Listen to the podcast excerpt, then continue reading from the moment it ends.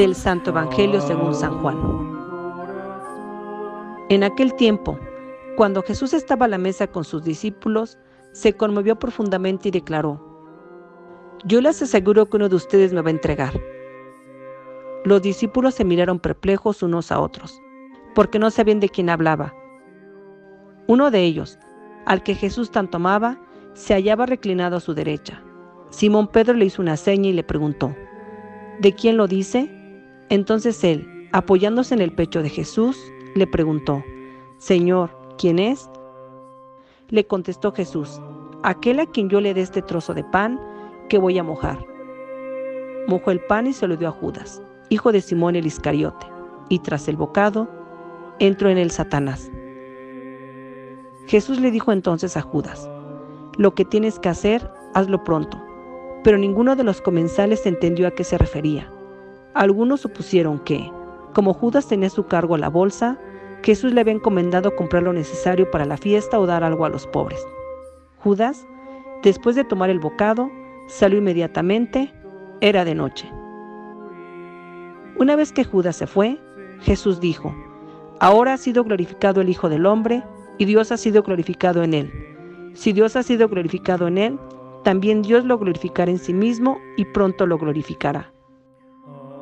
Hijitos, todavía estaré un poco con ustedes. Me buscarán, pero como les dije a los judíos, así se lo digo a ustedes ahora. A donde yo voy, ustedes no pueden ir. Simón Pedro le dijo, Señor, ¿a dónde vas? Jesús le respondió, A donde yo voy, no me puedes seguir ahora, me seguirás más tarde. Pedro replicó, Señor, ¿por qué no puedo seguirte ahora? Yo daré mi vida por ti. Jesús le contestó, con que darás tu vida por mí. Yo te aseguro que no cantaré el gallo antes de que me hayas negado tres veces. Palabra del Señor.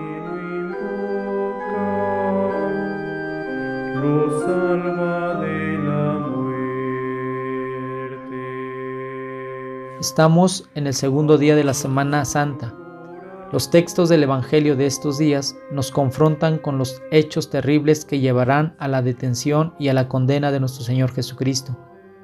A los capítulos 13 al 20 del Evangelio de San Juan se le denomina libro de la pasión y de la gloria, porque en los hechos que relata se subraya que la pasión de Jesús es el momento de la glorificación y de la victoria sobre sus enemigos.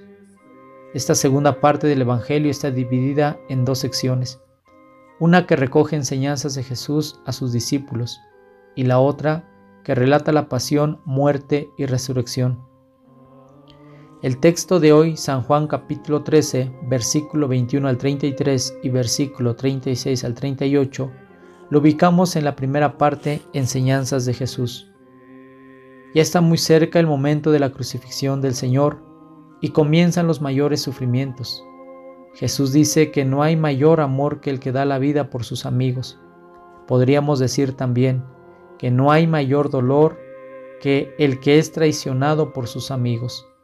Eso es lo que vive Jesús en el Evangelio de hoy, primero con Judas y después con Pedro.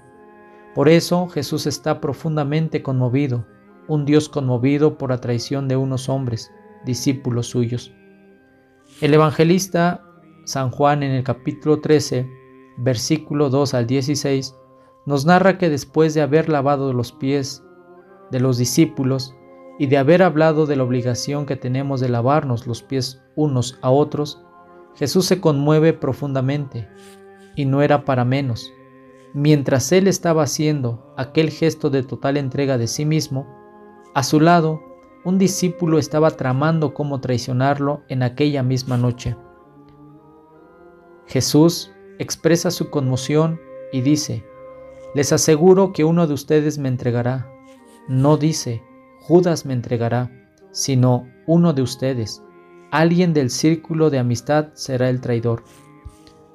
Son dos realidades muy duras para Jesús, pero también en medio de esa realidad difícil, encontramos al discípulo amado reclinando la cabeza en el pecho de Jesús.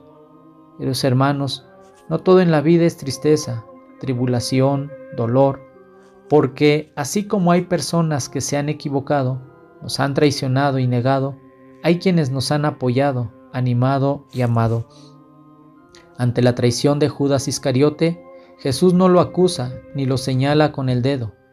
Jesús no crea cizaña sobre Judas. En cambio nosotros, cuando sabemos que alguien se ha equivocado, más de una vez iniciamos con la murmuración, la crítica y el rechazo.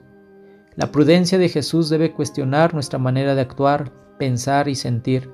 Al contemplar la actitud de Judas y Pedro, preguntémonos, ¿cuántas veces hemos traicionado nuestro compromiso de entrega y otras veces somos traicionados?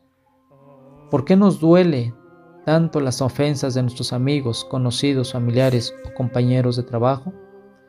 Precisamente porque esa persona, amigo, por el que hemos entregado la vida, sin embargo, la diferencia entre la turbación de Jesús y la nuestra es que yo estoy dolido por lo que a mí me hacen, mientras que Jesús se ve afectado por su misericordia.